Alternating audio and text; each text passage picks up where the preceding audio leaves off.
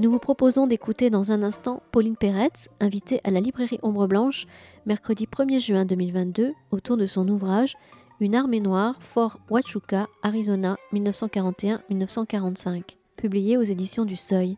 Pauline Peretz est historienne, spécialiste des États-Unis et des relations internationales, et a déjà fait paraître en 2014 au Seuil, auprès sur gage, et a dirigé New York, Histoire, Promenade, Anthologie et Dictionnaire chez Robert Laffont en 2009. Bonne écoute.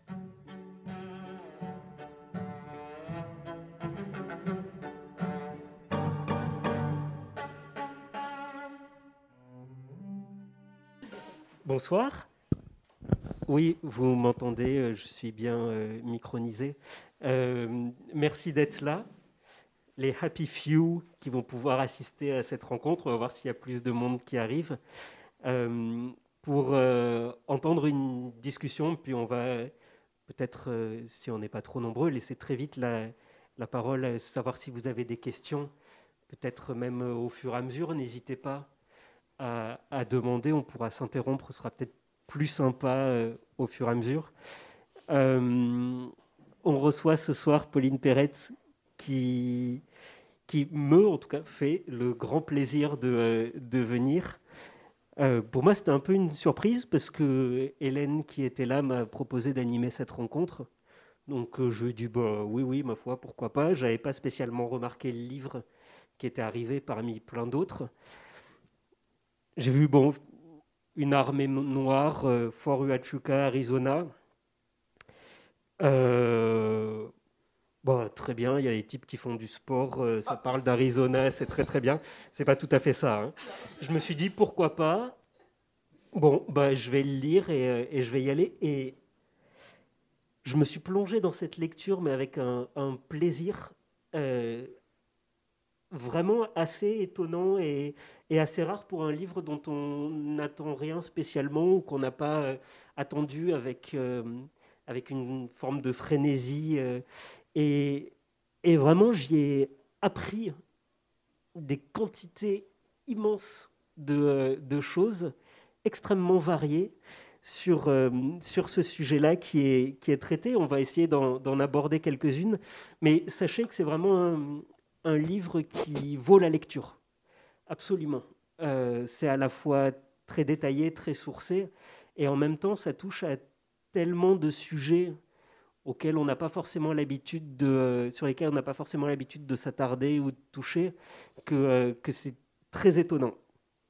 Alors peut-être pour commencer, est-ce que vous pourriez nous, nous parler de Huachuca euh, Où est-ce que c'est À quoi ça ressemble Quelle température est-ce qu'il y fait? Ah, D'abord, merci beaucoup euh, Samuel. Je suis très heureuse d'être ici à Toulouse, à Ombre Blanche, et de discuter de mon livre. Et puis, euh, merci à, vous d'être là, euh, d'accepter d'aller dans un autre lieu très chaud.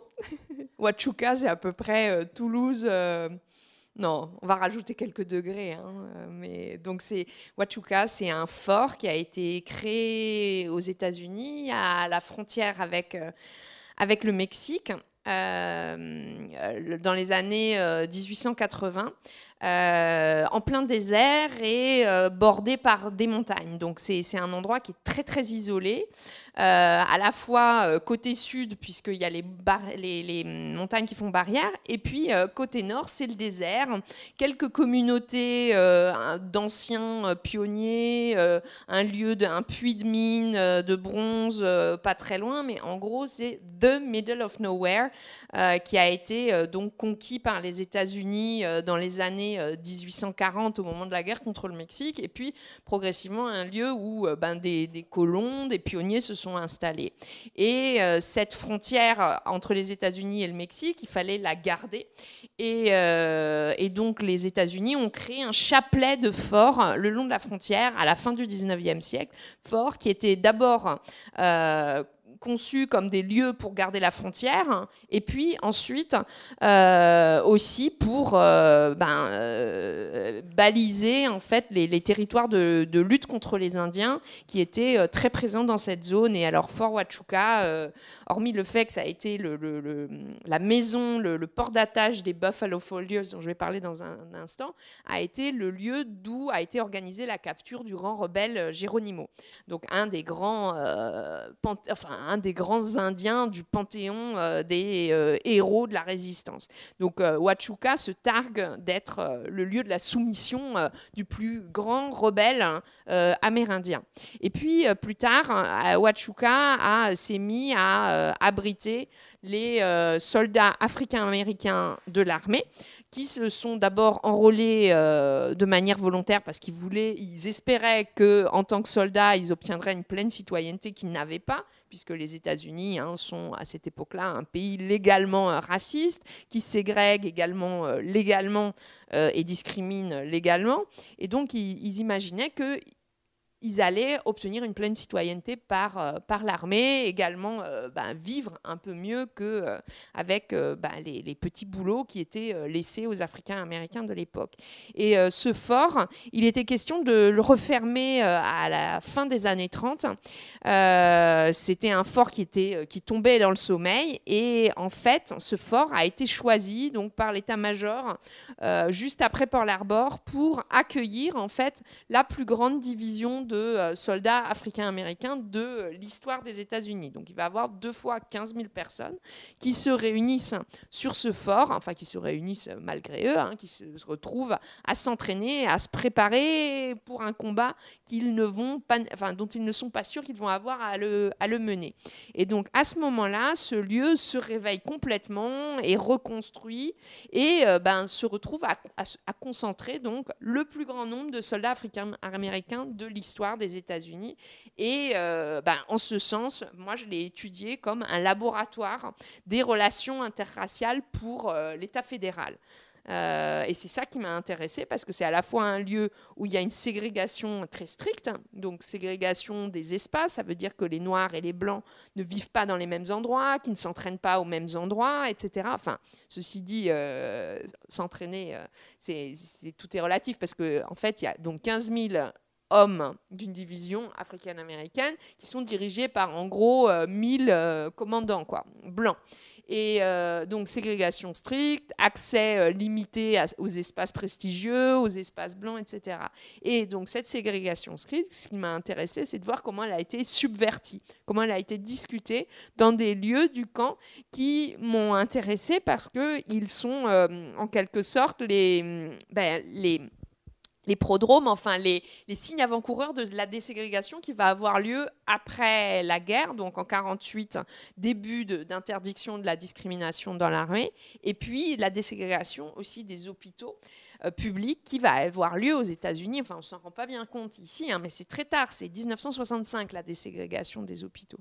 Concrètement, ça veut dire que euh, quand vous alliez dans un hôpital public, euh, que vous étiez noir jusqu'en 1964, on pouvait vous dire euh, passez votre chemin même si vous euh, mourrez parce que c'est un hôpital blanc ici. Donc c'est vraiment des lieux qui m'ont beaucoup intéressé parce que je voyais qu'il s'y jouait un rapport nouveau des relations entre, entre noir et blanc. Parce que donc, dans ce fort, pour moi, ça a été ça a été une espèce de, découverte, c'est-à-dire que effectivement, en 42, on crée un fort qui est un fort complètement ségrégué.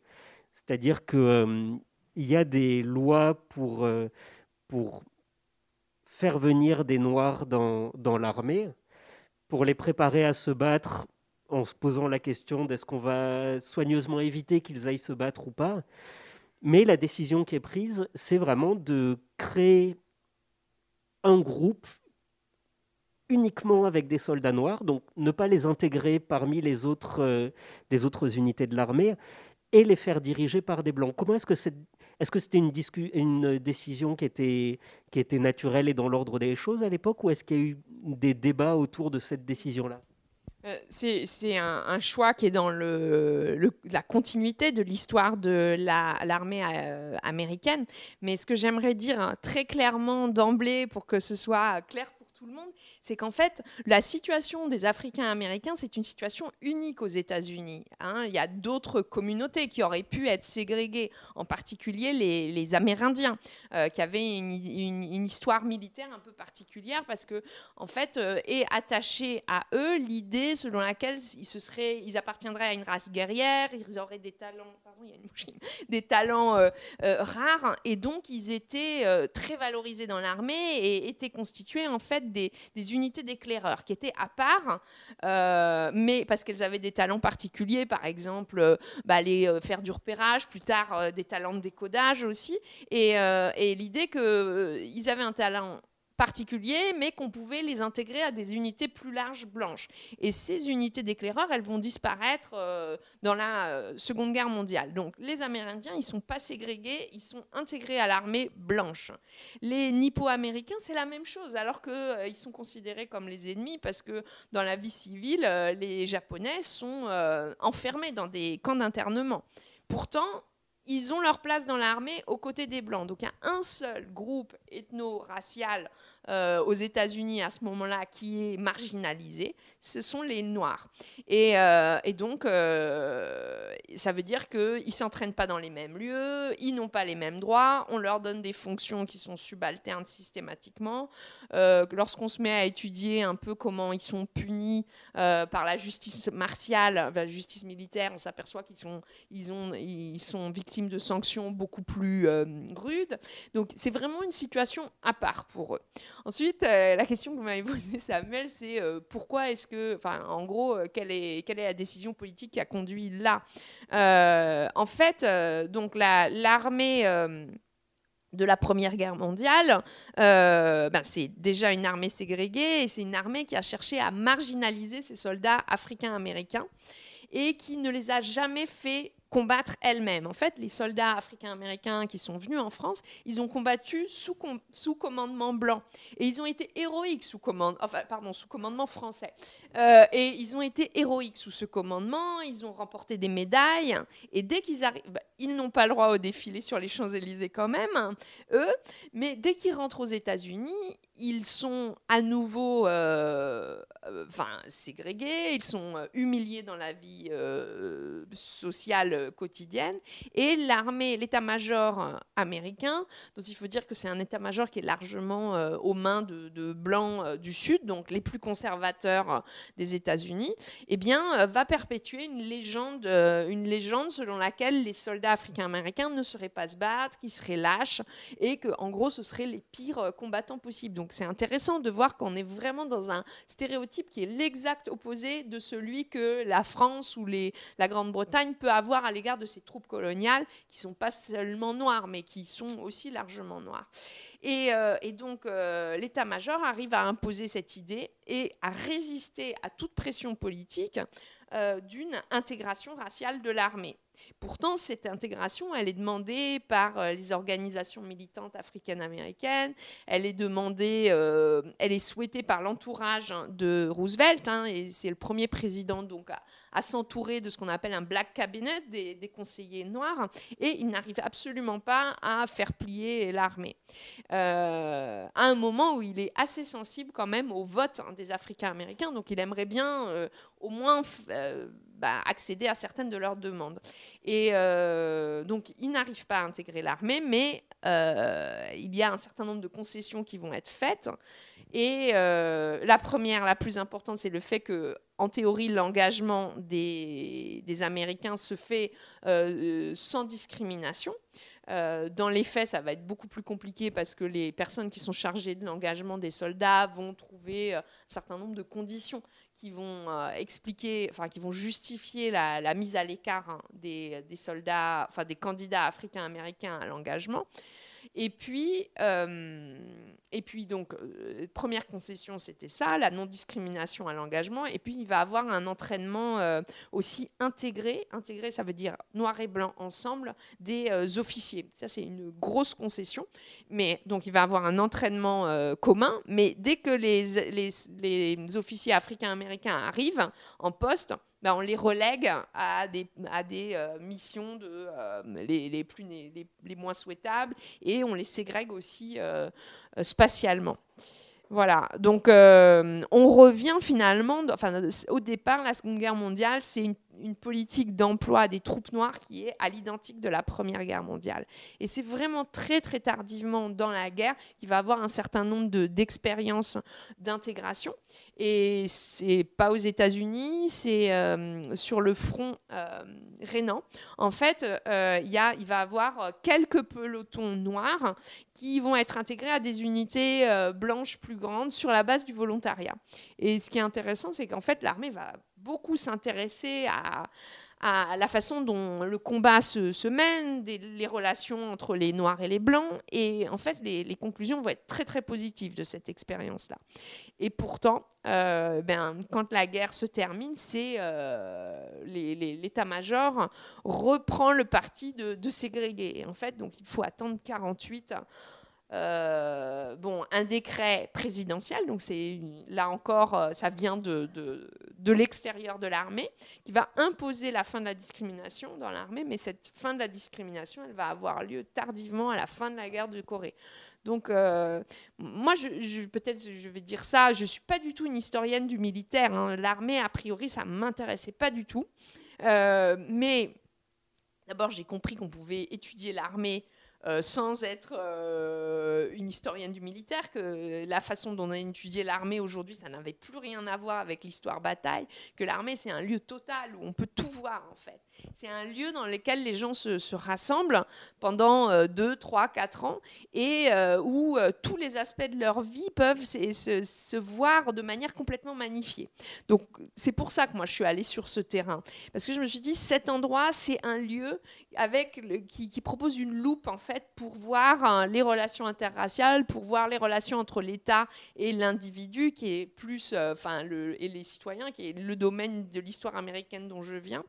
Euh, et euh, découvrir aussi qui sont euh, ben, les Africains américains à ce moment-là, parce que à Huachuca, ben, ils viennent de tout le pays en fait, hein, avec des histoires très très différentes. Donc c'est une armée que j'étudie, mais c'est voilà dans ce livre, moi je parle de la politique d'assurance, des des, des, loisirs, du show business, de la sexualité, un peu un peu d'entraînement, mais c'est vraiment pas l'objet qui m'intéresse le plus quoi.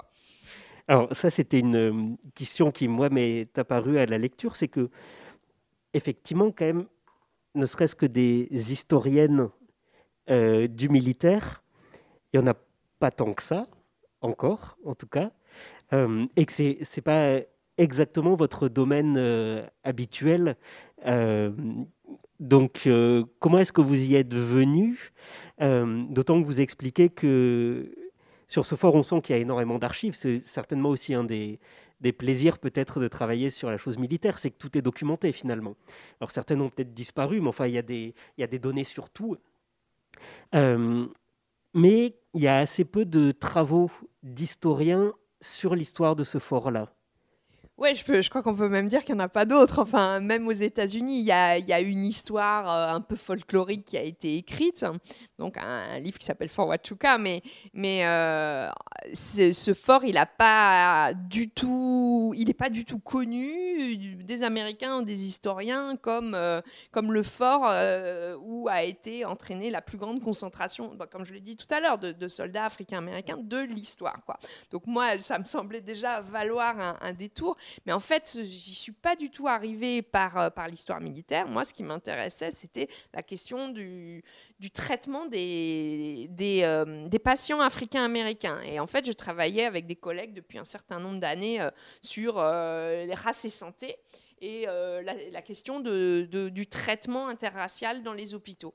Et, et, puis dans les sources que je voyais, qui étaient des sources sur le mouvement des droits civiques ou, ou des sources présidentielles sur ouais, des différents présidents qui s'entouraient toujours de conseillers noirs. Donc c'était plutôt ce type de source par laquelle j'arrivais. Je voyais sans arrêt des gens qui se référaient à une expérience qui aurait eu lieu à Fort Huachuca, quelque part en Arizona.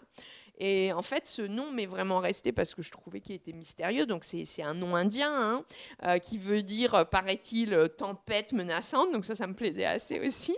Et, euh, et, donc ce nom est resté dans ma tête. Et puis euh, je me suis dit tiens j'ai envie de savoir ce qui se passe dans l'hôpital. Et figurez-vous qu'au début je voulais vraiment ne travailler que sur l'hôpital, il y avait que ça qui m'intéressait parce que je me suis dit la première expérience d'intégration raciale donc ça veut dire quoi? Ça veut dire des, des médecins noirs qui soignent des blancs euh, quelque chose qui, qui arrivait très très peu à l'époque et pas dans des hôpitaux publics. Et puis, ça veut dire aussi des médecins noirs et blancs qui travaillent ensemble. Et ça, c'est très très rare euh, dès que vous vous éloignez de New York. Quoi. Et hum, donc ça, ça m'intéressait beaucoup. Et en fait, j'étais à la recherche de sources pour comprendre l'interaction de soins au plus près des, des malades. Comment en gros, euh, comment ça se passe quand il y a un corps blanc et un corps noir qui sont à côté et comment ils aménagent leur, leur malaise ou est-ce qu'il n'y en a pas, etc. Bon, bah, ces sources qui auraient permis de, faire ça, je les ai jamais trouvées.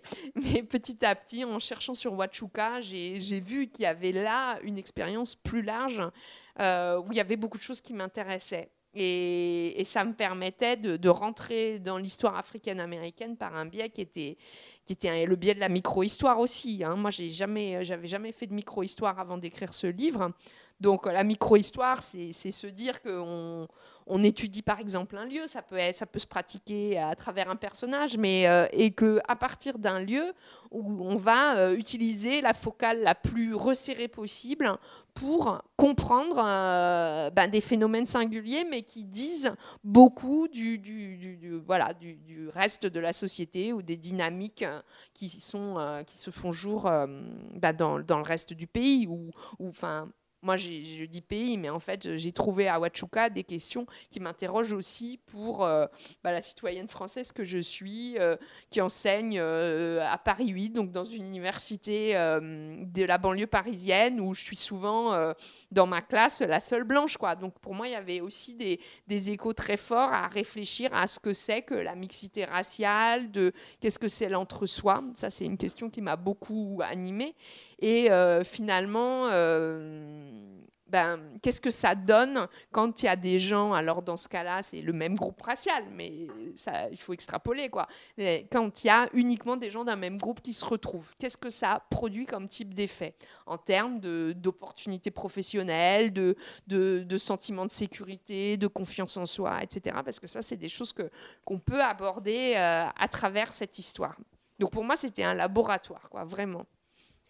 Alors, justement, ça c'est très impressionnant, je trouve, à la lecture, votre euh, capacité à passer de, euh, de l'histoire politique américaine à de la micro-histoire, en passant par euh, des, espèces de, tranches ou de niveaux entre tous. Alors, on a commencé avec avec de, l'histoire euh, des dirigeants, disons. Euh, est-ce que vous pourriez nous parler justement, de, en termes plutôt de micro-histoire, de euh, pourquoi un hôpital à Huachuca et qu'est-ce qui s'y est passé? Hmm. Alors en fait, des, hôpitaux, il y en a sur toutes les bases militaires, hein, et il y a aussi des hôpitaux de campagne sur le front. Et c'est d'ailleurs euh, intéressant parce que c'est loin. Alors j'avais envie de dire la maison parce que c'est une traduction littérale de l'anglais, mais c'est loin du continent américain que les expériences d'intégration se font. À la fois parce que euh, on est loin de la société sudiste, qui est une société dans laquelle les contacts corporels interraciaux sont encore impossible. Et les relations sexuelles aussi, parce que c'est vraiment une composante euh, fondamentale de cette question euh, de la présence de, de, soldats noirs dans une communauté blanche. Euh, donc c'est loin du pays que ce type de, d'essai peut se produire.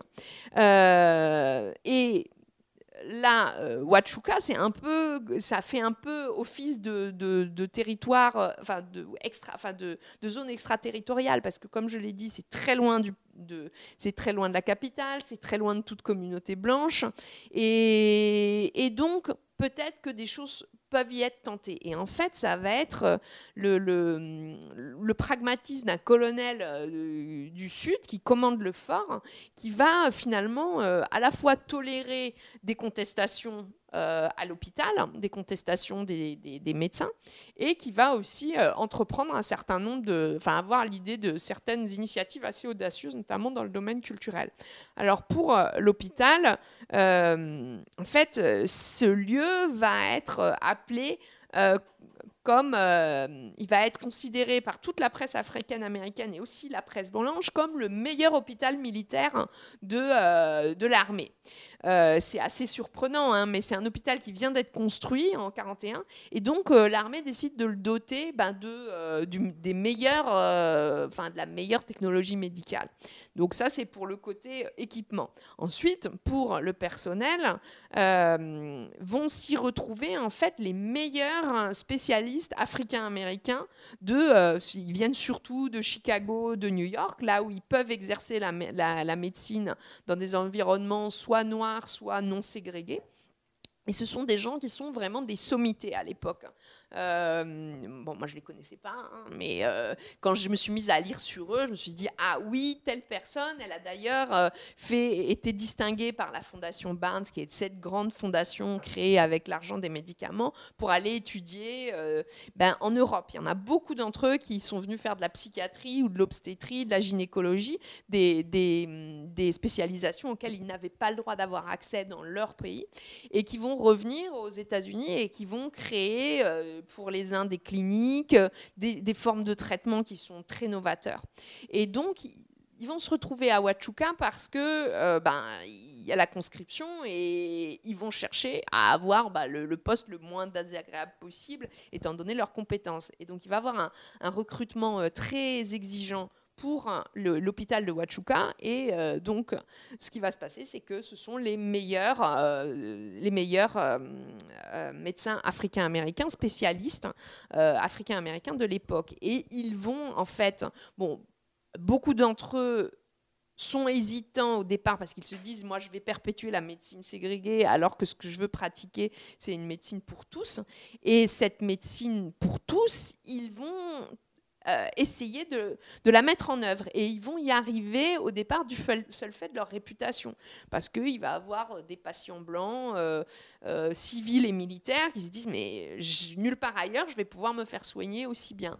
Donc c'est intéressant, là moi ça m'a assez passionné de voir qu'en en fait il y avait des tas de stéréotypes à l'époque se disant qui, soutenaient le fait que des patients blancs ne voudraient jamais se faire toucher par des médecins noirs. Or, ils y vont volontairement. Ils y vont parce qu'ils savent qu'ils vont avoir un traitement euh, à nul autre pareil. Et il y a même euh, un certain nombre de célébrités qui traversent le pays, enfin l'ouest du pays, pour aller euh, se faire soigner à Huachuca, qui en rendent compte dans, les, dans, les, dans la presse. et donc cet hôpital, qui est quand même au milieu de nulle part, il va devenir un lieu important pour, pour, pour la région. Euh, et à tel point qu'en fait l'armée va aussi mettre en place là des innovations médicales. C'est un des, euh, si je me souviens bien, cinq, cinq hôpitaux pardon, de l'armée qui va être pris comme euh, test pour les traitements à la pénicilline. Alors ça, ça dit euh, beaucoup sur l'excellence hein, euh, qui est accordée ou reconnue à Huachuca, mais ça dit aussi beaucoup des problèmes de, euh, syphilis et de MST qui sont prévalentes sur ce, fort. Et qui est une autre question qui m'a intéressée, la question de la, sexualité des soldats et la façon dont l'armée essayait de la contrôler alors que euh, donc il y a toujours des comparaisons hein, dans ma tête et dans le livre un peu aussi que ben, sur un fort blanc, sur un camp blanc, cette sexualité elle va être encouragée. Euh, comme euh, bienfaisante, défoulante, tenant les, soldats au calme. Enfin voilà, ce sont des choses qui sont pratiquées dans toutes les armées. Mais voilà, aux États-Unis, à l'époque, armée racialement ségrégée, ben, il y a des, des, des jugements différenciés qui sont portés sur ce type de comportement. Et justement, vous avez consacré un chapitre euh, à la prostitution et au rapport sexuel euh, sur le camp, parce que là aussi, il y a euh, tout un tas de stéréotypes raciaux qui sont appliqués. globalement, on considère que les soldats noirs ont besoin d'avoir de très multiples rapports sexuels pour, pour exister, pour se sentir bien et pour pas être violent. Et donc, pour le coup, ce, qui ce que j'ai trouvé très surprenant, il y a une, euh, une volonté, ou en tout cas un début, d'organisation de la prostitution par, euh, par le commandant du fort lui-même. Alors j'aimerais dire que ce stéréotype quand même des, personnes de couleur noire comme hypersexualisées, etc., euh, bah, c'est quelque chose que la, France coloniale a aussi beaucoup perpétué. Et là, tout à l'heure, quand je faisais le tour de la librairie, j'ai vu que vous aviez euh, le, le, livre de... Euh, de Claire Peretti qui, qui s'appelle Corps blanc non, Corps noir, euh, médecin noir, euh, qui est un livre vraiment important sur en fait la pensée euh, raciste de la médecine coloniale blanche et française, eh bien, elle montre exactement la même chose. Que, ben, ne soyons pas naïfs non plus. Enfin, ces stéréotypes, on les entend encore autour de nous.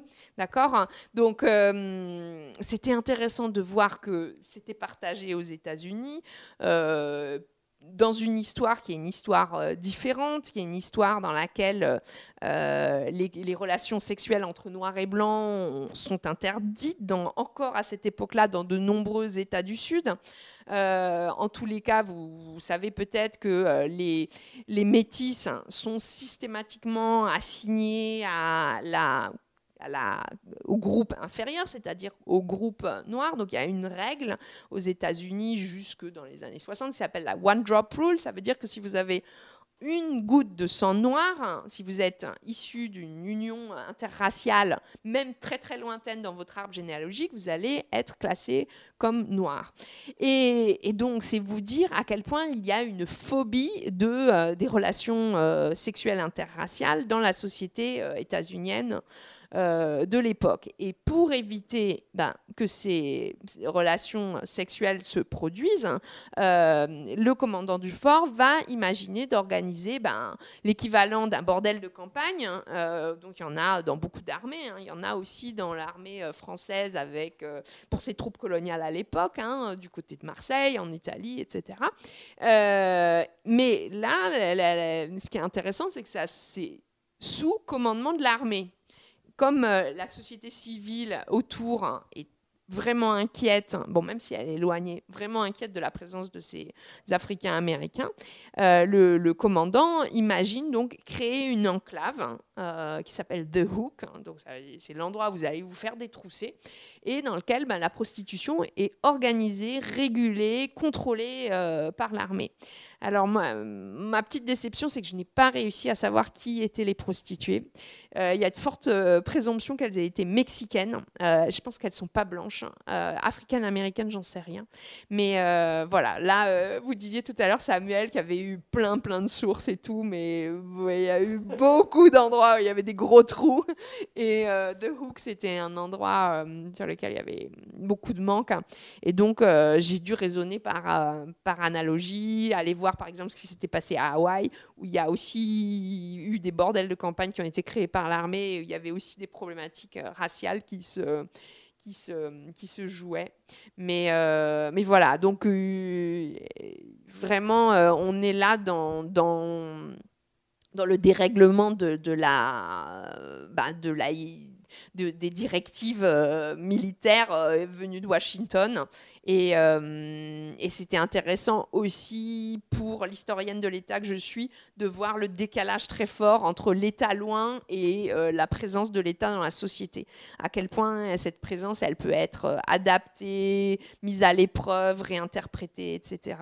Et ça, ça rejoint aussi un débat bah, plus large que ben, les historiens des États-Unis ont sur à quel point l'État est présent, qu'est-ce qu'il peut faire, et est-ce qu'il existe finalement. Et là, voit que, ben oui, il existe vraiment, mais mais il y a sur le terrain des gens qui savent l'aménager, qui savent le réimaginer. Donc ça, c'était c'était intéressant aussi de ce point de vue-là. Et ce rapport à la prostitution, il est aussi, enfin, et à l'organisation de cette prostitution aussi important d'un point de vue prophylactique, à cause de, justement en lien avec l'hôpital, à cause du nombre de maladies vénériennes euh, qui sont développées dans le fort, qui ont atteint des proportions euh, gigantesques.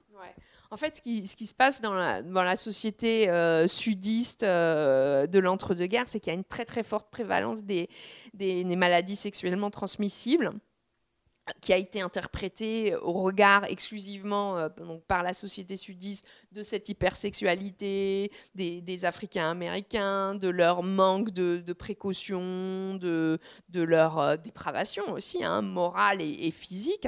Et en fait, bon, ben, c'est une thèse qui a été vraiment remise en cause par les historiens de la médecine, qui montre que ça s'explique par différents facteurs. Le fait que lorsque, à l'époque, un homme blanc va dans un hôpital pour se faire soigner euh, pour une MST, en général, on porte un diagnostic différent. Donc il y a une sous-déclaration très forte hein, des MST.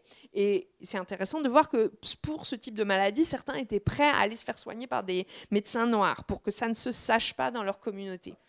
Et puis, euh, c'est aussi ben, le sous-investissement euh, total dans la médecine euh, noire qui va être un peu corrigée sous le New Deal, donc pendant, pendant la présidence de, de, Roosevelt, qui va développer en fait une médecine préventive tout particulièrement sur les questions de maladies sexuellement transmissibles. Donc la, prévalence baisse un petit peu, mais, les, Africains américains restent beaucoup plus infectés que, euh, les Blancs euh, dans la société civile. Et au moment de leur engagement, quand ils passent devant un conseil de révision, normalement, ils sont testés pour, euh, pour ces maladies. Et donc, en théorie, ceux qui sont malades, enfin blancs comme noirs d'ailleurs, ils ne sont pas censés entrer dans l'armée. Euh, pourtant, euh, beaucoup arrivent déjà malades. Donc là, il y, a un doute sur euh, est-ce que l'armée a... Ça, c'est quelque chose que moi, je ne suis pas capable de dire, mais peut-être, hypothèse, peut-être que l'armée les a laissés rentrer pour discréditer aussi ces, ces, soldats. et puis, donc, une fois sur, présent sur l'armée, enfin, présent sur la base, pour ces soldats noirs, comme pour d'autres qui se battent sur d'autres enfin, des bases qui sont ségrégées, mais avec des blancs, donc ça c'est le lot commun, euh, eh bien, euh, il y a euh, beaucoup de, conférences sur l'abstinence sexuelle, des aumôniers qui viennent faire la morale, des kits hein, prophylactiques qui sont distribués. Enfin, il y a aussi ben, un certain nombre de, je sais pas si vous la page, Samuel, mais d'affiches qui sont placardées sur le, sur le fort, dans lesquelles ils mettent en garde contre il y a la syphilis rend aveugle, la syphilis rend boiteux. Parce que, en fait, ce qui, m'a plu aussi, c'est de. Et là, je, change de sujet complètement, mais c'était d'essayer de, de, faire vivre euh, le fort et, et de, permettre au lecteur d'imaginer à quoi ça ressemblait. Moi, je trouverai tout à l'heure. Mais euh, et, donc j'ai essayé d'illustrer le plus possible ce livre et de faire vivre un peu l'univers dans lequel euh, ben, évoluent les, les, soldats. Et donc en reproduisant, bon, j'aurais aimé qu'il y en ait plus, hein, mais bon, je vais trouver. Ouais, non, mais les, les posters, euh, voilà, les posters de, ils étaient payants, donc on en a mis que deux. Mais euh, ouais, mais l'idée c'était ça, c'était de aussi, de faire vivre le fort par la photo. Et pour moi, la photo c'était une source à part entière de mon travail. Je, j'avais jamais fait ça, mais je voulais que qu'elle soit en plein dans le pas des illustrations c'est aussi par la photo que j'ai compris ce qui se passait ou que j'ai pu euh, comprendre comment les noirs et les blancs interagissaient ou et, euh, et puis euh, et puis il y avait aussi une volonté de, de, mettre à jour et de discuter la représentation picturale des corps noirs. Donc j'ai je vais prendre le temps de retrouver les c'est moi qui vais le faire. Mais en même temps vous allez, vous allez pas les voir. On va faire passer alors, c'est effectivement, vous allez pouvoir le, voir en feuilletant le livre.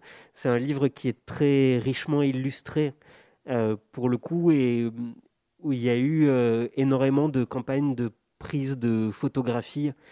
Euh, à destination à la fois de la presse, de la presse noire américaine et de la presse plus généraliste, et aussi de photographes de l'armée qui étaient là pour documenter l'expérience qui s'y passait et globalement pour dire à quel point les, choses se passaient bien et, d'une manière euh, tout à fait euh, respectable et réussie. Alors, euh, vous parliez de la, différence entre l'État et de son application au, plus, au plus près. C'est effectivement quelque chose qui est sensible parce que vous avez eu la chance de pouvoir étudier le passage de deux divisions dans ce fort qui, euh, qui ont eu, je pense, des expériences assez différentes. Alors, est-ce que vous pourriez nous, nous expliquer un petit peu comment se sont passées les relations euh, entre ces hommes militaires euh, dans le camp? On abordera peut-être les, les, femmes plus tard, mais entre ces hommes dans le camp et à quel point, finalement, en changeant de personnel et en changeant les règles à appliquer au quotidien, ça a pu se passer de manière assez différente. Ouais.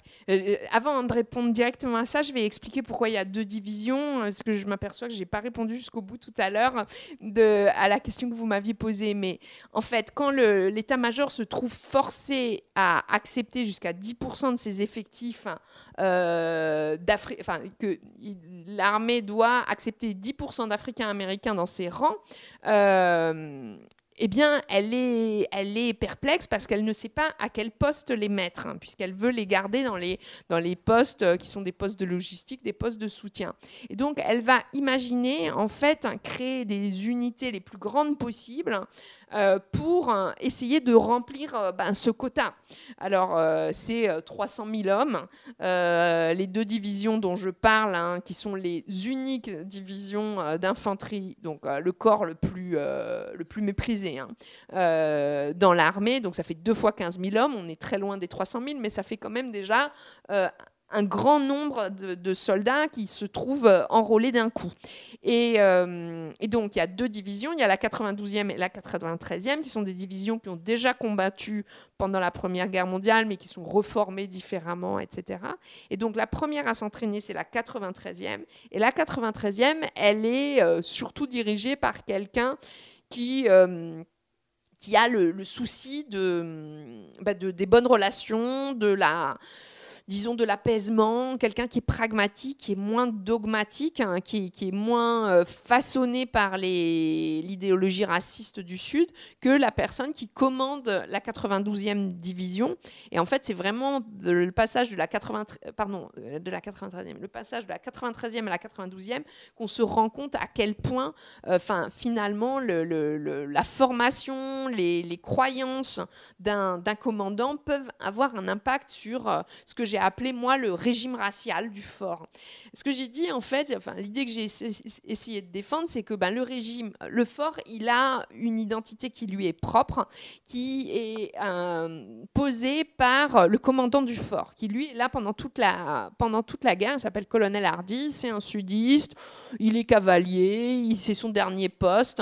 Il a été euh, formé euh, dans les aux Philippines et au Mexique, comme tous les commandants qui s'occupent euh, des, troupes africaines-américaines parce qu'on dit qu'il y a un tournement spécial pour euh, s'occuper de ces troupes. Et, hum, euh, lui, est quelqu'un qui, est vraiment soucieux de bonne entente. Euh, il a quand même euh, des euh, représentations des héros confédérés de la guerre de sécession dans son bureau. Donc c'est quelqu'un qui est convaincu que c'était une bonne chose que les États du Sud fassent sécession. c'est quelqu'un qui, a vécu dans une société sudiste raciste, mais quand même, il est prêt à considérer certains qui ont euh, son niveau d'éducation, euh, peut-être pas son milieu, mais en tous les cas, l'intelligentsia noire, comme des, interlocuteurs valables. Donc lui, il va établir un régime racial qui est un régime euh, de statu quo. Et s'impose à ce lieu ben, les deux divisions qui viennent chacune avec leur histoire, qui est aussi leur histoire raciale, et donc une première qui est relativement pacifiée et une seconde qui est dirigée par un, homme qui, est connu parce qu'il a été un héros euh, de la guerre de Corée plus tard, qui s'appelle le colonel Almond, et qui est quelqu'un qui est extrêmement euh, rigide, extrêmement euh, tranchant, humiliant, et qui dès qu'il arrive avec sa division, sa nouvelle division sur le fort, eh bien crée enfin des, incidents qui frôlent les émeutes raciales, qui n'ont jamais eu lieu. Hein. À Huachuca, c'est d'ailleurs assez étonnant, mais c'est quelqu'un qui reségrègue les lieux, qui va interdire, qui va créer des, règles humiliantes pour les, pour les officiers qui va, euh, qui va euh, aussi euh, refuser de s'adresser correctement à ses troupes. Là, y a, y a, sur la question de l'adresse, il y a quelque chose pour moi qui est vraiment intéressant, parce qu'on voit qu'il y a beaucoup qui se joue dans ben, la, transmission, enfin, la, la du, racisme. Euh, il y a des directives de l'armée qui, sont euh, adoptées au fur et à mesure du conflit et qui visent, qui encouragent les commandants blancs à ne pas insulter leurs hommes, ne plus les appeler nigger, euh, ne plus les, leur leur, donner des, des hum, sanctions euh, humiliantes, etc. Et euh, en fait, Almond va vraiment ignorer tout ce type de recommandations euh, pour vraiment aller dans un sens de répression, humiliation, discrédit et, cette, enfin, ce, ce, mépris et cette méfiance à l'égard des troupes noires, il va se sentir bah, très fortement le moment où, euh, lorsque euh, Almond finalement emmènera ses troupes euh, au front, ce qui n'était pas du tout prévu initialement. Alors justement, sur cette question des, révoltes ou des mutineries, vous expliquez que bon, les, les archives des, des cours martiales et des condamnations ont disparu. Euh, donc on ne peut pas savoir comment ont été prises les différentes décisions euh, de cour martiale qui ont été extrêmement nombreuses. Euh, mais selon vous, qu'est-ce qui a pu éviter que tout d'un coup il y ait 15 000 personnes qui se ruent sur leur commandant pour, ou qui tout d'un coup s'en aillent? Alors ça, c'est un schéma, qui, un scénario qui s'est développé sur de nombreuses autres euh, bases militaires, des bases militaires qui sont euh, mixtes racialement. C'est-à-dire que euh, noirs et blancs s'entraînent sur le même lieu, même s'ils ne partagent pas les mêmes espaces. Mais pour moi, ça veut dire que ben, les Africains américains, ils peuvent voir par comparaison comment les Blancs sont entraînés. Et notamment, ben, quelles armes on leur donne, quel type de traitement ils ont, quel régime punitif leur est appliqué. Et donc j'essaie de défendre la thèse dans ce livre que finalement, euh, bah, la ségrégation, enfin, dans la conclusion, je dis, je me pose la question de savoir si c'est un ghetto, ce, lieu. Et euh, c'est une question que j'ai voulu retenir pour, euh, que, pour penser, en fait, bah, le, bricolage de, ce régime. Mais quand même, ça s'apparente vraiment à un ghetto. Et je me suis dit, c'est un peu contre-intuitif et c'est pas totalement politiquement correct non plus de défendre cette idée, mais que finalement, quand euh, la ségrégation elle est vécue dans l'entre-soi, dans un ghetto, elle peut être plus tolérable que lorsqu'elle est vécue côte à côte avec des soldats blancs, parce qu'il n'y a pas de concurrence, euh, notamment euh, parce qu'il n'y a pas de, voilà de constat d'un double régime.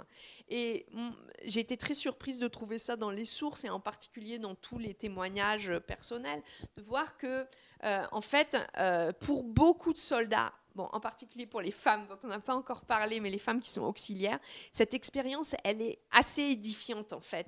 C'est le fait de se retrouver entre soi, alors certes, sous l'ordre de commandants blancs, mais il y a de plus en plus d'officiers noirs qui vont prendre des positions de commandants, et eh ben, le fait d'être entre soi, euh, de ne pas être soumis au regard blanc et de ne pas être euh, non plus euh, ben, victime de discrimination parce qu'il n'y a que des soldats noirs, eh bien, ça, avait, ça a eu du bon, notamment pour euh, ben, l'occupation de postes euh, intéressants euh, sur, le, sur, sur le fort des postes de, de, médecins, des postes de techniciens médicaux, des postes d'artistes, parce que ben, moi ça j'ai appris ça assez récemment, mais que ben, fort c'est aussi, il y a aussi un cinéma, un théâtre, des services culturels, bon pas de librairie, mais mais il y a tout le reste. Et en fait, ce sont les Noirs qui vont se trouver en, position de faire la programmation culturelle,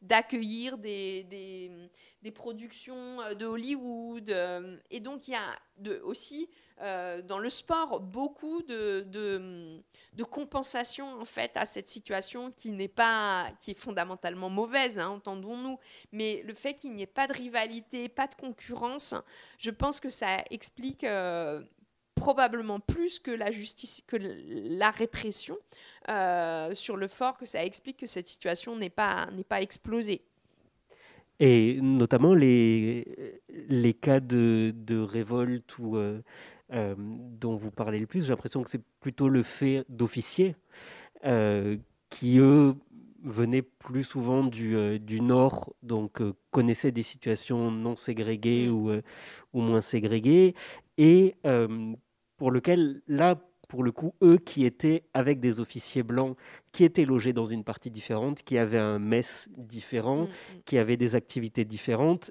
et euh, où eux pouvaient voir que euh, à grade égal, c'était le blanc qui dirigeait mm, systématiquement. Donc euh, effectivement, ça, illustre bien ce, ce côté-là, quand il y a la, la vision d'une autre situation possible, effectivement, des, conflits arrivent. Mm. Alors, vous pouvez peut-être détailler un petit peu sur les aspects culturels, parce que c'est aussi une. Avec l'hôpital, c'est mm. une histoire euh, assez incroyable qui s'est créée là. Ce qu'il y a de, plus original, euh, c'est vraiment l'accrochage de tableaux en fait sur cette base, parce que le fait qu'il y ait des activités sportives, le fait qu'il y ait euh, des, euh, des, troupes, pardon, des, productions de Hollywood qui passent, c'est quelque chose qui est commun à d'autres d'autres forts. Mais là, quand même, les artistes euh, noirs, euh, et des très très grands artistes, hein. il y a Armstrong qui passe, il y a Dinah Shore qui est la seule artiste blanche d'ailleurs, il y a des gens comme Lina Horne qui est la grande star noire de, l'époque du cinéma et, et, du, et du cabaret aussi. Eh bien, euh, indépendamment de, ces passages qui sont assez classiques, bah, il y a une expérience qui est pour moi, qui, qui, qui demeure incompréhensible, c'est l'organisation en fait d'une exposition d'art africain-américain euh, pendant deux ans sur le fort. Euh, alors ces, productions, elles ont été exécutées en fait sous commande fédérale pendant les années 30. Je ne sais pas si vous savez, mais le, New Deal a eu une politique de, euh, de, de, commande d'art à des artistes pour, et à des écrivains aussi, à des chanteurs, pour leur donner du travail. Euh, donc c'était comme une assurance emploi, mais c'était aussi l'idée de documenter euh, l'Amérique. Et euh, parmi tous ces artistes, eh bien, il y a eu une, division du Federal Arts Project qui était exclusivement consacrée au développement de l'art africain-américain. Et c'est à ce moment-là qu'on voit vraiment, ben, enfin, bon, grâce à ces, commandes, ben, l'État va financer le travail artistique de nombreux artistes. Et euh, ce sont certaines de ces œuvres qui vont se retrouver donc, à Huachuca, une galerie en plein désert, sur un fort militaire, et qui est envisagée en fait comme un, un mode de pacification des relations et en particulier enfin, un mode de déminage de, euh, de la contestation des officiers. Parce que pendant longtemps, c'est dans le club des officiers que cette exposition va être accrochée. Mais ce qui est intéressant, c'est que voilà, donc euh, viennent à Huachuca pour l'inauguration euh, les artistes, mais qui sont des très grands artistes. Enfin bon, je, je veux dire ça, mais on connaît pas très bien les artistes africains-américains en France de cette période-là, mais il y a des gens comme Hale Woodruff, Charles White, enfin qui sont vraiment des grands artistes qui sont maintenant exposés euh, euh, dans, euh, au MoMA à New York, enfin voilà, des très grands artistes qui se retrouvent là à accrocher leur toile et à finalement ben un peu cautionner euh, ben, une expérience euh, de ségrégation raciste. Quoi. Donc euh, pour moi, c'est une grande interrogation, là aussi, frustration d'historienne de ne pas pouvoir aller plus loin.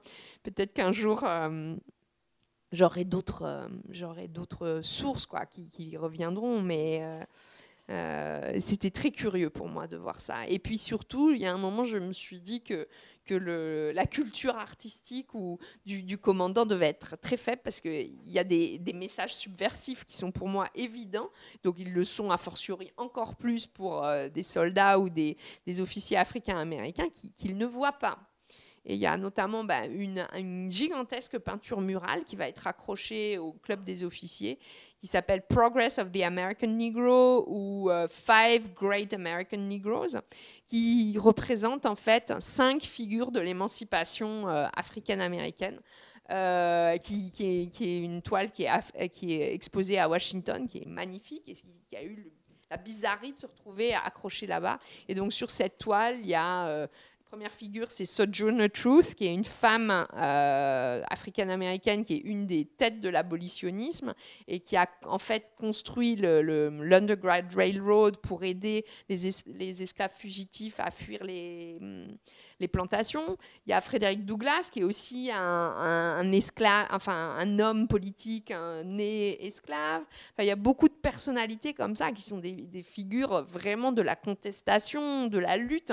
Et voilà, leur, leur portrait, euh, quasiment grandeur nature, dans une euh, technique qui est très largement inspirée du muralisme mexicain, se retrouve là euh, à Huachuca. Donc pour moi, c'est très étonnant. Et le, commandant est allé aussi loin que commander des peintures lui-même, de les payer, de les rémunérer à un artiste arizonien qui a peint, par exemple, une histoire du combattant, du soldat noir dans les guerres. Enfin, il y a beaucoup de choses étonnante. Et pour moi, ça a été vraiment une leçon de la micro-histoire, quoi, de me dire, mais bon, voilà, tout sujet devient incroyablement passionnant et complexe dès lors qu'on on, s'en approche euh, de très près. Effectivement, pour l'instant, on n'a pas encore abordé le, la présence des femmes, à part via la prostitution, mm, mm. qui a été une première présence. Ensuite sont arrivées euh, des femmes. Alors, il y a eu des infirmières, puis euh, les WAC, des auxiliaires.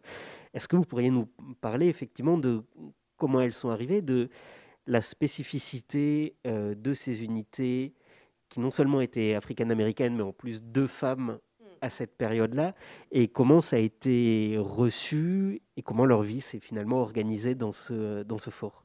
Ouais c'est vrai que c'est quelque chose qui, enfin, la présence des femmes a été euh, vraiment passionnante à, suivre parce qu'elle était assez contre-intuitive quand même. Hein.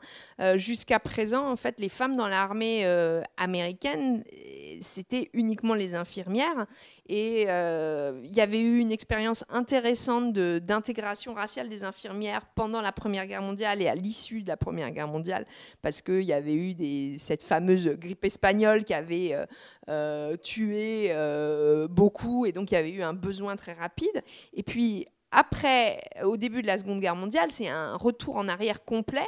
Euh, il est question au départ qu'aucune femme noire ne soit acceptée dans le corps des infirmières. Et puis finalement, à force de lutte, il va y avoir des euh, infirmières africaines-américaines euh, en enfin, dans un régime ségrégué. Et donc, ce sont des femmes qui sont extrêmement qualifiées, qui, qui viennent pour des, meilleurs milieux, euh, souvent des, villes du Nord, et qui ont décidé de, s'enrôler euh, à la fois pour des raisons économiques, mais aussi par patriotisme. Et du côté donc jusqu'à la Première Guerre mondiale, ce sont les seules femmes à pouvoir entrer dans l'armée. À partir de la Seconde Guerre mondiale, l'armée crée un corps d'auxiliaires qui sont censés ben, remplacer les hommes dans les fonctions non combattantes, qui sont de plus en plus nombreuses. Je me souviens plus du chiffre, mais je crois que c'est, euh, il faut, euh, euh, non, je vais pas le dire, mais le, la, le ratio entre combattants et non combattants est énorme. Enfin, il faut beaucoup beaucoup, d'hommes et de femmes dans les bureaux pour envoyer quelqu'un combattre. Et donc, face à cette bureaucratisation de l'armée, eh bien l'armée fait le choix d'introduire des femmes, ce qui, qui, est un choix très contesté. Les femmes sont, sont vues comme des éléments subversifs, elles pourraient remettre en cause la virilité des hommes, elles pourraient prendre leur job, elles pourraient elles-mêmes devenir subversives, virago, enfin toutes sortes de fantasmes sont projetés sur ce corps féminin qui finalement va être créé. Et euh, il aurait pu être créé euh, intégré racialement et il va être euh, comme les autres corps de l'armée en fait créé ségrégué et il va avoir deux compagnies noires. Et ces deux compagnies les deux uniques compagnies vont être affectées à Huachuca. Donc c'est un endroit aussi vraiment intéressant pour pour ça, parce que dès qu'il y a de grosses dignités noires, elles sont envoyées là pour, euh, parce que c'est le seul endroit où il est possible d'absorber autant de, de, soldats ou de femmes africaines américaines. Alors ces femmes, elles vont, les, les WAC, hein, ça s'appelle Women Auxiliary Corps, elles sont elles sont, des femmes qui viennent aussi de, la meilleure société. Hein. Euh, ce sont des femmes qui, plusieurs d'entre elles, en fait, sont les épouses de personnalités euh, clés de la communauté, de ce qu'on appelle à l'époque les racemen, ces hommes qui, se battent pour la communauté, qui prennent euh, la parole publiquement. Il y a notamment une épouse, enfin la dernière épouse de W.E.B. Du Bois, que vous devez probablement connaître, qui est le grand penseur. Hein, de euh, la double appartenance, de, euh, de, la lutte africaine-américaine au XXe siècle. Donc ces femmes, elles viennent des meilleurs milieux. Certaines sont venues là parce que, eh, par patriotisme, d'autres parce qu'elles voulaient se dérober au, rôle que la société patriarcale leur a signé. Enfin, en tous les cas, pour toutes, c'est vraiment une expérience d'émancipation euh, très forte.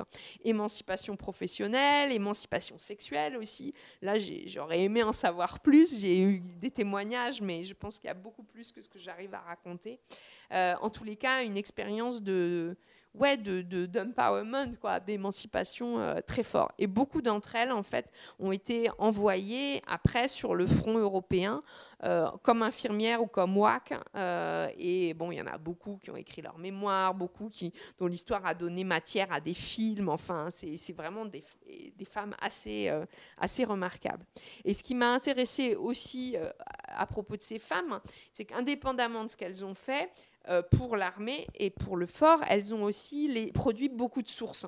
Elles, ont, euh, elles, avaient euh, des albums de photos dont j'ai retrouvé certains. Elles ont beaucoup écrit, elles ont beaucoup raconté. Et donc, pour une certaine part, moi, cette histoire masculine virile de, de l'armée, je la raconte à travers le regard des femmes. Donc moi, j'ai employer le terme de female gaze aussi, donc le regard féminin sur une expérience qui est généralement une expérience masculine. Et donc c'est c'est intéressant d'approcher de, ça par, euh, par ce biais-là. Je vais vous laisser euh, préparer des questions, si vous en avez, qui arrivent, si vous n'êtes pas terrassé par la masse d'informations qui vient de vous, euh, vous tomber sur le coin de la tête. Mais il y a encore des, il y a des choses à aborder. Peut-être pour vous laisser ce temps, euh, est-ce que vous pourriez justement nous parler de ces communautés militantes euh, de, euh, des Africains américains, de savoir comment eux ont perçu cette expérience? Est-ce qu'ils l'ont vu comme une possibilité de promotion justement, ou est-ce que pour eux le fait que ce soit ségrégué, c'était quelque chose de strictement inadmissible? Quand vous parlez des communautés militantes, vous parlez des, des, organisations qui sont dans le reste du pays, c'est ça? Ouais. En fait, euh, euh, elles, m'ont un peu déçue, je dois dire, ces, organisations, parce que elles sont, en fait, je pense que Huachuca n'est pas dans leur euh, ligne de mire. Hein. Euh, il y, a, des questions plus urgentes pour elles. Euh, la première question, c'est d'obtenir l'envoi des troupes au combat. Et bon, là, pour le coup, ça va finir par concerner les hommes de Huachuca. Mais il y a peu de militants, en fait, de premier ordre qui viennent à Huachuca pour voir ce qui se passe. C'est ben, des des, responsables d'organisations locales. Euh, mais euh, donc Huachuca est un peu hors du radar. Euh, et en fait, oui, c'est une expérience qui se vit à, huis clos et qui est assez peu connue par le reste du pays. Euh, il y a une autre expérience, enfin, donc j'ai dit les, organisations noires, elles s'intéressent, ce qui les préoccupe, c'est l'envoi au combat. Et la deuxième, euh, le deuxième combat qui a été vraiment euh, bien documenté, c'est la question de la ségrégation du sang, qui est vraiment passionnante. Il y a eu un documentaire en France qui a été fait sur cette question-là. donc, les transfusions sanguines pendant la guerre, elles sont faites par la, par la Croix-Rouge, qui n'est donc pas un organisme d'État mais qui pourtant décident de pratiquer la ségrégation du sang. Donc au début, les, Africains américains n'ont pas le droit de donner leur sang, ils n'ont pas le droit d'être transfusés, puis finalement, si. Mais bon, va, vont être euh, euh, prélevés et transfusés euh, les deux groupes, mais de manière séparée. Et là encore, seuls les Noirs sont victimes de ce type de ségrégation du sang. Et je rappelle hein, quand même, juste en passant, que bah, ça fait vraiment déjà des dizaines et des dizaines d'années aux États-Unis qu'on sait très bien que le, sang n'est ne, pas porteur d'identification raciale. Et pourtant, il y a ce vieux fantasme d'un sang marqueur de race qui va ressurgir à, ce moment-là. Donc c'est dire à quel point cette question de, la transfusion sanguine est intéressante à suivre, d'autant plus qu'elle elle, elle porte ben, la vie euh, des, blessés. Enfin, c'est elle qui va contrôler euh, la voilà la, perpétuation euh, du groupe militaire. Alors il y a quand même un moment où les organisations noires de, Washington et du reste du pays regardent ce qui se passe à Huachuca, c'est euh, au moment euh, de, la récolte de coton. alors ça a l'air d'être un peu anecdotique cette histoire du coton, mais n'oubliez pas que le coton c'est la matière première qui est associée à l'histoire de l'esclavage puisque c'était vraiment cette matière première qui était, qui était euh, produite prioritairement sur les, plantations. Et euh, pendant la guerre, en fait, le coton est vraiment nécessaire pour produire les uniformes et, les, euh, et aussi les parachutes. donc c'est devenu une matière première mobilisée d'office, réquisitionnée pour, pour la défense. Et hum, et donc se pose la question de la récolte du coton qui est extrêmement euh, difficile à réaliser et euh, bah, pour laquelle la main-d'œuvre n'est plus là puisqu'elle a été réquisitionnée euh, pour, pour aller combattre. Et donc va se poser ben, en Arizona, qui est un des grands États producteurs de, de coton, la question de à qui on va demander de, de venir récolter le coton?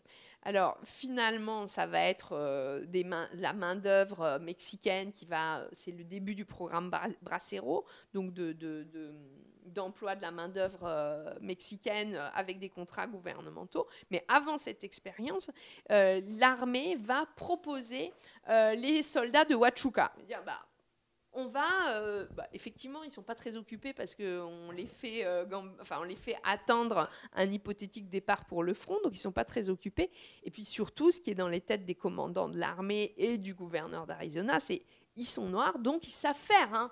Euh, ça fait des siècles que les Noirs, ils, récoltent le coton dans les plantations du Sud, donc on va les, on va leur enfin, on va les forcer à récolter le coton. Et là, il y a une, espèce de, soulèvement local hein, contre cette, euh, cette demande. Et puis, toutes les organisations euh, nationales, comme ben, la NAACP, qui est la National Association of the, for the Advancement of Colored People, va demander, va intervenir. Et en fait, c'est vraiment la seule fois qu'elle intervient. Euh, et, c'est intéressant parce que ça veut dire que là, on touche du doigt, enfin, et réactiver un, un stéréotype qui, est euh, jugé vraiment euh, totalement inacceptable. Quoi. Encore plus que euh, des stéréotypes sur la sexualité ou sur la, la, flemmardise. Enfin, ils sont pourtant nombreux, quoi, les stéréotypes qui sont, qui sont mobilisés pour justifier cette mise à l'écart.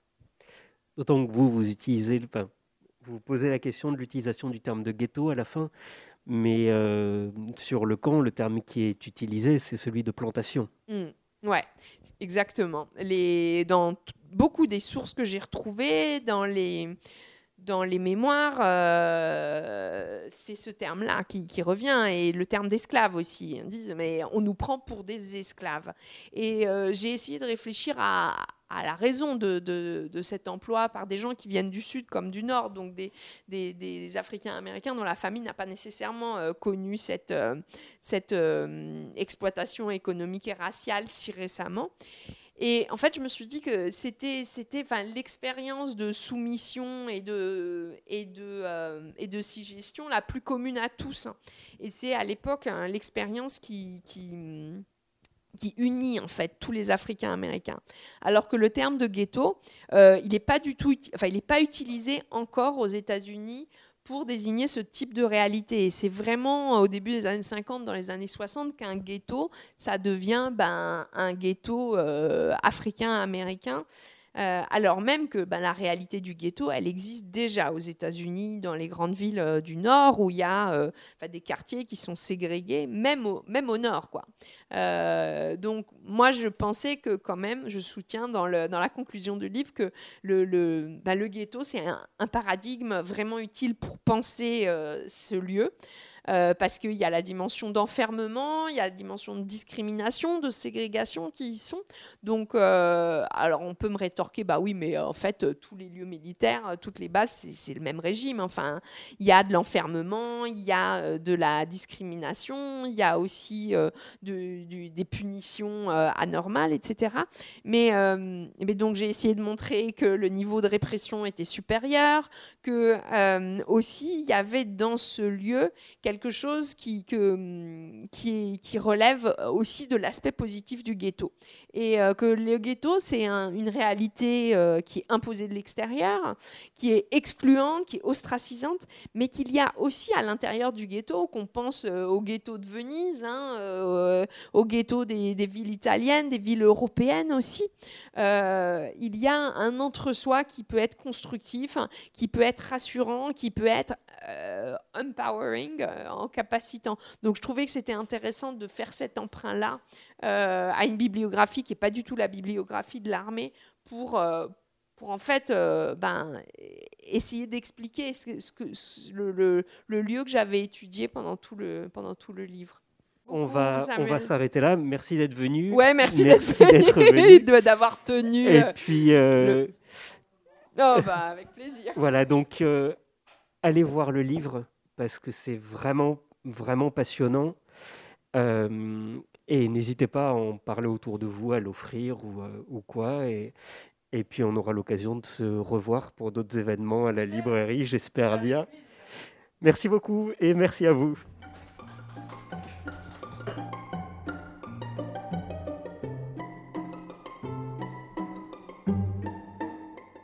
C'était Pauline Peretz, invitée à la librairie Ombre Blanche le 1er juin 2022 autour de son ouvrage Une armée noire, Fort Huachuca, Arizona 1941-1945, paru aux éditions du Seuil. Réalisation et mise en onde de la rencontre Radio Radio.